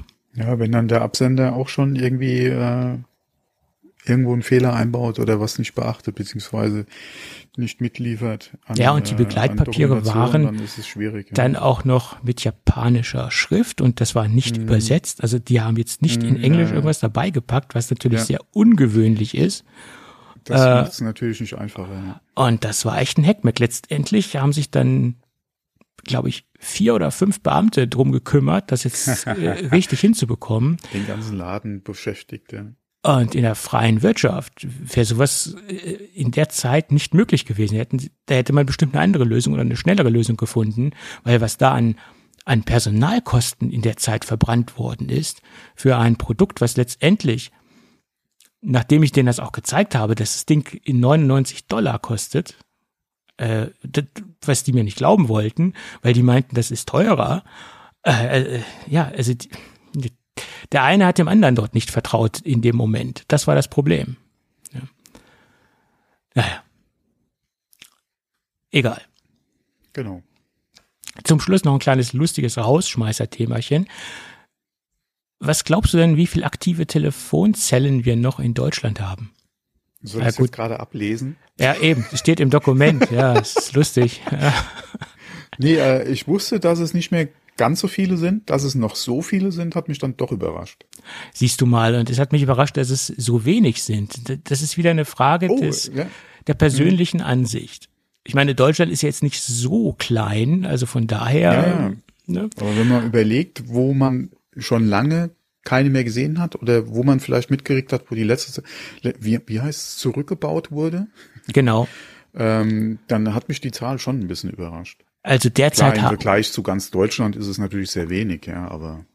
Ja, also derzeit haben wir noch äh, 14.200 öffentliche Telefonzellen, die auch, äh, wie gesagt, öffentlich zugänglich sind und auch in Betrieb sind und auch äh, hoffentlich alle noch äh, funktionieren. 2019 waren es noch genau 17.000. Und in den Hochzeiten, also wo wirklich äh, noch alles am Start war, was, was ging sozusagen, waren es über 100.000 100 äh, aktive Telefonzellen. Ja, und Anfang der 2000er, äh, da war ein unwahrscheinlich hoher Peak, konnte man aus dem Bericht herauslesen, dass da extrem viel Telefonzellen genutzt worden sind. Ähm, das wurde somit begründet, dass gerade an den Flughäfen ähm, äh, äh, viele ausländische äh, gerade da, wo der Euro eingeführt worden ist, konnte man natürlich dann auch ähm, mit dem Euro bei uns telefonieren. Und da war es dann halt einfacher und günstiger, als ähm, die Roaming-Gebühren zu benutzen. Und das war so der, die, die Peakzeit äh, zur Euro-Einführung. Das konnte man auch noch aus dem Artikel herauslesen. Ja, wobei, das hat sich ja gerade auch, was Roaming betrifft, die letzten Jahre ja viel geändert. Ja, klar, aber Gott 2000. ja, damit wird natürlich, und auch gerade mit dem Siegeszug des Smartphones, wie gesagt, Änderung der Roaming-Bedingungen innerhalb von Europa, ähm, da hat sich ja so viel getan, dass der Bedarf einer Telefonzelle im Prinzip so weit runtergegangen ist, dass du nicht mehr alles im Prinzip abdecken musst. Mhm. Ähm, auch gerade wenn man mal noch ein bisschen weiter zurückdenkt, wie auch die Besorgung mit Telefonen ja in Privathaushalten, ähm, zumindest in meiner Kindheit, hat es da ja, oder war es gerade mal so weit, dass im Prinzip jeder, den man kannte, auch ein Telefon zu Hause hatte. Das war ja wenige Jahre vorher ja auch noch ein bisschen anders. Da hatte ja auch nicht jeder Privathaushalt unbedingt einen Festnetzanschluss. Ähm, von daher äh, sah das da ja mit Telefonzellen und mit der Versorgung gerade auf dem Land auch noch mal ein bisschen anders aus. Dann fing das ja auch an, die Umstellung auf die Karten. Ja, du hattest ja dann auch nicht mehr die Möglichkeit, jetzt äh, überall unbedingt an der Telefonzelle auch mit Bargeld oder mit Kleingeld zu telefonieren. Beziehungsweise hattest den Vorteil, wenn du eine Telefonkarte hattest, brauchtest du kein Kleingeld mehr an der Telefon oder an dem öffentlichen Telefonsprecher. Ähm, war ich eigentlich ein sehr großer Freund von. Mhm. Äh, ich bin da auch mal eine Zeit lang immer mal mit halt so einer Telefonkarte noch rumgelaufen, weil ich als Jugendlicher ja auch, wie gesagt, ich, man ist ja ohne Smartphone groß geworden. Das mhm. kennt man ja heute nicht mehr unbedingt. Ähm, wenn ich dann wirklich mal telefonieren musste von unterwegs oder so, hatte ich äh, dann eine Telefonkarte, die hat auch nicht groß Platz weggenommen. Du hattest immer Kleingeld in Anführungszeichen zum Telefonieren. Wenn du mal telefonieren musstest, konntest du an die Telefonzelle gehen und konntest dann äh, vielleicht zu Hause nochmal kurz anrufen, hol mich bitte ab oder so. Ähm, aber das, wie gesagt, die Problematik hast du ja heute nicht mehr. Nein, das in stimmt. Im Umfang wie damals. Ähm, und wie gesagt, mich hat die Zahl noch etwas überrascht, weil gerade bewusst würde mir jetzt nicht einfallen, wo in meinem Dunstkreis, wo ich hier unterwegs bin, überhaupt noch eine steht. Muss ich ehrlich sagen, ich wüsste es nicht mehr, weil ich auch keinen Bedarf dran habe. Ja, klar, ich meine, bei den heutigen äh, Handykosten ist es ja auch irrelevant, ähm, eine Telefonzelle zu benutzen. Aber ich kann mich an Zeiten erinnern, Ja, obwohl klar, ich, in meiner Jugend. Obwohl ich schon ein Handy hatte, habe ich trotzdem eine Telefonkarte, also für Telefonzellen gehabt und äh, wo ich eine Telefonzelle gesehen habe, wenn ich telefonieren musste, habe ich dann auch die Telefonzelle benutzt, weil es günstiger Oh, nee. war, als das Handy zu benutzen, zur Ab damaligen Zeit. Nee, ab dem Zeitpunkt, wo ich ein Mobiltelefon hatte, habe ich keine Telefonzelle mehr benutzt. Ja, wahrscheinlich war es dann trotzdem preislich noch attraktiver für dich, äh, das Handy zu benutzen. Bloß, ich hatte ein, ein Handy, da hat, Wüsste, wüsste ich jetzt gar nicht. Äh, wie gesagt, das war halt wesentlich bequemer. Du hast über das, über das Handy dann telefoniert, als dass du dann dich nochmal in die Telefonzelle gestellt hast. bequemer schon, aber es war nicht günstiger. Ich sag, ja, aber Also da, was habe ich dann ein Handy? äh, ich Sorry. glaube, wo ich das erste Handy hatte, da hat die Minute 1,89, also D-Mark gekostet. Da das hat man kann sich, durchaus sein, ja. Aber da hat man sich dann schon überlegt, ob man das Handy benutzt oder in die Telefonzelle geht. Okay, ich habe ne? die schon immer benutzt, muss ich überhaupt telefonieren. Aber wie gesagt, mit dem Zeitpunkt, ich hatte mein erstes Handy, habe ich ab da, wenn ich telefonieren musste, Handy, außer ich war zu Hause und habe vielleicht dann mal zu Hause das Festnetz benutzt. Aber ähm, öffentliche Telefonzellen waren ab dem Zeitpunkt für mich Okay. im Prinzip gestorben. Ja gut, ich meine, ich habe jetzt nicht aktiv eine Telefonzelle dann gesucht, äh, aber wenn ich jetzt zum Beispiel gerade in der Nähe oder ich habe eine Telefonzelle Ja, ja. gesehen oder so, dann habe ich halt die Telefonzelle benutzt, äh, Mhm. weil es halt günstiger war. Ja, okay, aber so unterschiedlich Ja, ja. ist es. Mhm. Ja, aber es gab dann auch noch ein, äh, ein finales Statement dazu. Standorte wie Flughäfen, Bahnhöfe, Einkaufszentren äh, sollen weiterhin ähm, mit Telefonzellen ausgestattet bleiben und die Infra Infrastruktur an diesen äh, Spots soll weiterhin existieren und weiterhin ähm, funktional gehalten werden. Ja. Ja, gerade Flughäfen, Bahnhöfe, äh, gerade große internationale Umschlagplätze, auch vielleicht mal Drehkreuze etc., da macht das meiner Meinung nach durchaus Sinn. Wie du es auch schon gesagt hattest, gerade wenn du aus dem Ausland vielleicht gerade reinkommst ähm, und dich entweder hast du gar keins erst mitgenommen, um nicht in irgendwelche Roaming-Fallen zu, zu tappen, äh, oder aus Sicherheitsgründen kann ja auch durchaus sein, dass du sagst, okay, mein, mein äh, Smartphone bleibt zu Hause, beziehungsweise du willst hier vor Ort vielleicht erst noch eine andere SIM-Karte organisieren, was ja auch sein kann, hatten wir ja auch schon mal angesprochen, äh, das ein oder andere Mal im Podcast. Ähm, dass du dann ein öffentliches, äh, einen öffentlichen Fernsprecher benutzen kannst, macht, oder dass, dass zumindest mal das Angebot da ist, das macht durchaus Sinn, ja. Äh, Einkaufszentren muss ich das nächste Mal drauf aufpassen, ob da irgendwo noch was steht. Hm. Wie gesagt, wäre mir jetzt so bewusst nicht irgendwo im Kopf. Ähm, müssen wir mal gucken. Ähm, aber wie gesagt, gerade Flughäfen, große Bahnhöfe, da macht das definitiv Sinn, ja. Ja, auf jeden Fall. Gut. Dann würde ich doch sagen, Thomas, äh, lass uns das Ende einläuten, zumindest für die heutige Folge. Mhm. Und äh, Oh, da muss man auch aufpassen. Da hat auch zuletzt jemand bei YouTube äh, von Pause, beziehungsweise von, von einem Ende gesprochen und da sind auch schon einige explodiert. Wow, wie, du hörst auf mit einem... Nein. nein, nein. Deswegen müssen, bei der Formulierung muss man vorsichtig sein. Ja. Oh, ich glaube, bei uns würden sich auch einige freuen, wenn wir jetzt endlich aufhören würden. Also da gäbe es durchaus gemischte Gefühle, würde ich sagen. Ne? Ach, mein Gott, der eine oder andere gönnt's einem halt einfach nicht, ja, aber das ist, ist ja normal. Auch was heißt gönnen? Also es ist jetzt ja nicht gerade so, dass, dass wir hier jetzt einen riesen Profit draus ziehen aus dieser ganzen Nee, es Geschichte. geht ja nicht um Profit, es geht ja, Äh, da, da, davon spreche ich jetzt gar nicht. Nee, es geht halt um, ich sag mal, den kleinen Erfolg, ja, äh, den man halt hat mit seinem Projekt, äh, dass das der ein oder andere vielleicht nicht ganz ja, Och, ja. Das gibt es auch, da hast du Wie gesagt, recht. das ist ja unabhängig davon, ob man halt jetzt irgendwie noch äh, Kooperationspartner hat oder nicht, ja. Mhm. Ob man äh, eventuell da eine Möglichkeit hat, auch nochmal für sein Hobby und für das Geld und die Zeit, die man investiert, auch nochmal vielleicht ein, zwei Euro zu sehen, ja. Ähm, das mal ganz außen vor. Ja, so ist es. Manch einer versteht wahrscheinlich nicht, dass mit dem, was wir machen, man äh, Hörer erreichen kann, ja. Oder in dem Umfang, wie wir es halt äh, uns, ja, soll man jetzt erarbeitet sagen? Oder ja, keine Ahnung, ja, wie auch immer man es nennen will, dass man halt da äh, sich äh, halt mehr als 99 Hörer mittlerweile hat, ja, für die, für die wir auch dankbar sind, ja, die sich unsere, unsere Sendung ja regelmäßig anhören oder im Prinzip ja jede Woche äh, anhören, die auch schon drauf warten, ja, wo man ja auch entsprechend Feedback bekommt. Mhm. Der eine oder andere kann es nicht ganz nachvollziehen, aber das frage ich mich bei dem einen, einen oder anderen Podcast ja auch. Ja. Das ist ja immer eine, schön, wenn man seine Hörer gefunden hat, ja, und dann kann man sich ja auch für andere gerne mal freuen. Ja, äh, auch wenn es vielleicht für einen selbst nicht unbedingt so erschließt, ja. Aber ja. Das ist ja immer eine Geschmackssache, äh, äh, Geschmackssache, ne? Also. Ja, das, definitiv. Ja. Ah, und apropos Geschmack. Aber da kommen wir vielleicht nächste Folge dann drauf zurück. Da kommen wir nächste Folge drauf zurück, weil da haben wir noch ein bisschen Hausaufgaben äh, zu erledigen ja, genau. diesbezüglich. Ne? Ja. Das ist wohl wahr.